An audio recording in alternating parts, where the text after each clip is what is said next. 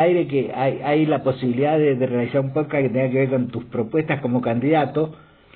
Y sería bueno que vamos anotando cómo vienen las propuestas en lo electoral tuyo, para eso estás acá y para eso hablas con nosotros, y el otro tema que me preocupa es cómo vamos generando y afianzando alguna forma de hacer aportes, me refiero, en esto tiene que ver los proyectos de de cómo desarrollar Mendoza y ponerla en el en el en el, en la senda de la grandeza que tuvo en otras épocas.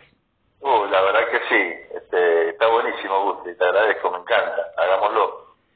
Este, es muy necesario hoy en día porque, fíjate, no, o sea, no, no me gusta lo que hablamos otra vez, no quiero yo abusar de, de tu amistad este, y ponerme a hablar de, de mi campaña, de las propuestas, porque sé que a los oyente también le interesan otras cosas, pero la verdad que estamos a tres semanas de una paso y no he escuchado ninguna idea de nadie. No, no.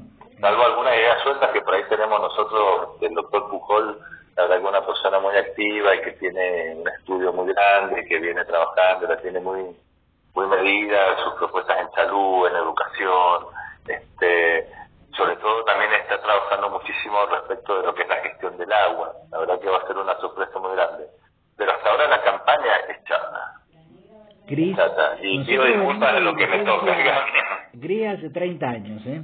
Sí, sí. Este, así este, que sería hora de mover un poquito sí, sí, sí. Esta semana vamos a tener novedades respecto de eso. Bueno, Por lo menos para, para ofrecer alternativas, porque Mendoza está en un punto crucial también de su historia. Vos sabés que estamos en un momento donde vamos a tener que cambiar, eh, enriquecer nuestra matriz productiva para no perecer. totalmente.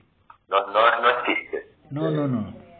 Situación hídrica, más la situación económica, más la situación sanitaria, más la situación financiera, con un endeudamiento exorbitante al cual nos han sometido, Mira, la degradación de los servicios públicos, la pérdida de representatividad de los dirigentes. Es una crisis demasiado este, compleja, profunda y grande que, obvio, nos excede en muchos sentidos, pero solamente juntos podemos salir adelante. Te voy a... No, no me gusta mucho la palabra que usaste, pero no importa. Eh, te voy a invitar a algo. Todo esto que planteas con absoluta contundencia y certeza, y a la cual desde ya adhiero, ¿sabés lo que nos está reclamando y demandando? Sí. Producto de emerger de una crisis sanitaria mundial, producto de 30 años, todos los números de Mendoza eh, son peores que los de la nación, en todo sentido. Tenemos más pobres, no crecemos, el índice Gini es el peor. eh, si tomamos el nuevo Cuyo somos cuartos, si tomás Cuyo somos terceros. ¿Sabés lo que hay que hacer? Y para eso son las ideas y la gente pensante, un nuevo contrato social, que incluya a todos y que nos haga preservar con absoluta eh, cuidado el medio ambiente.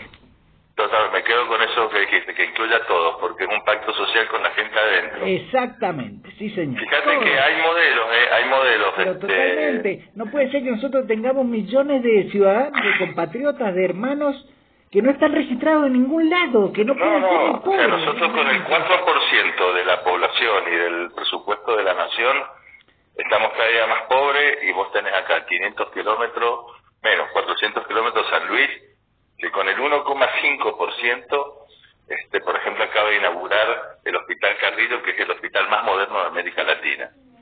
Sí. Este, bueno, hay muchas cosas para, para hablar, pero bueno, yo te tomo el desafío, Gustavo, no me, no me corro, lo vamos a hacer. Dale, Le vamos a ofrecer a nuestros comprovincianos, a los mendocinos, lo mejor que podamos, nuestras mejores ideas, nuestras mejores propuestas y también la apertura, porque, a ver, yo no estoy inventando nada, lo que hacemos es estudiar y tratar de, de traer a nuestra tierra lo mejor que se hace en otros lados. Y en eso los mendocinos somos abiertos, yo estoy dispuesto a, a dialogar con todos y a hacer una buena síntesis que nos venga bien.